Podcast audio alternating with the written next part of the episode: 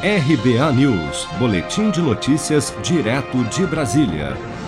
De acordo com o colunista Lauro Jardim do jornal O Globo, em matéria divulgada nesta quinta-feira, 14 de janeiro, no portal do veículo, o presidente Jair Bolsonaro voltou atrás na decisão de demitir o presidente do Banco do Brasil, André Brandão.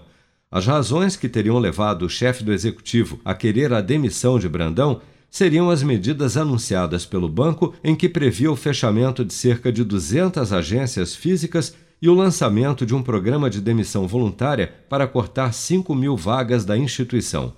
Para o economista Alberto Aizental, o Banco do Brasil necessita se tornar cada vez mais eficiente e competitivo. Aizental salientou ainda que manter agências bancárias físicas geram gastos altos e já não são mais tão necessárias devido ao crescimento das agências digitais. O que o Banco do Brasil precisa é se tornar cada vez mais eficiente e competitivo.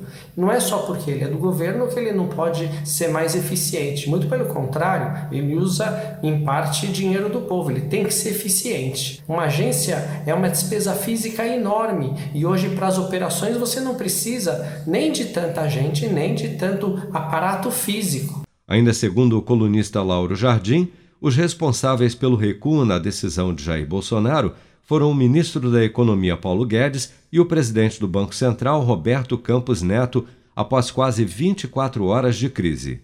Seja para conquistar sonhos ou estar seguro em caso de imprevistos, conte com a poupança do Sicredi. A gente trabalha para cuidar de você, da sua família e proteger as suas conquistas. Se puder, comece a poupar hoje mesmo. Procure a agência Sicredi mais próxima e abra sua poupança. Sicredi, gente que coopera cresce com produção de Daniele Vaz, de Brasília, Flávio Carpes.